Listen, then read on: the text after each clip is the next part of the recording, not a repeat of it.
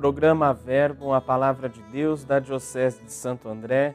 Com imensa alegria nos reunimos nesse momento para ouvir e meditar a palavra que o Senhor nos dirige. Eu sou o Padre Guilherme, da paróquia São Jorge, da cidade de São Jorge, em Santo André.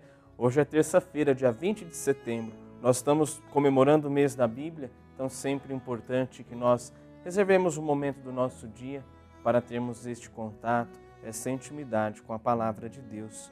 Hoje a igreja também faz memória dos mártires da Coreia, André, Paulo e seus companheiros. Então pensamos a intercessão de todos esses mártires para que nós também sejamos cada vez mais fiéis a Jesus.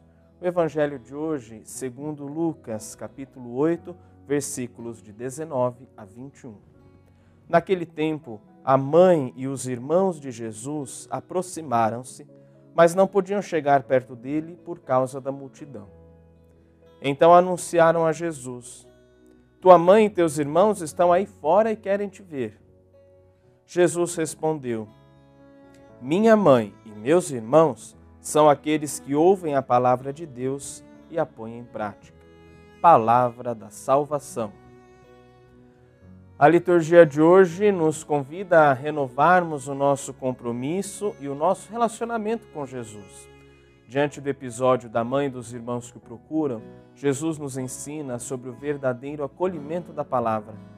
É exatamente a palavra de Deus, acolhida com fé e praticada com perseverança, que cria uma nova relação com Jesus.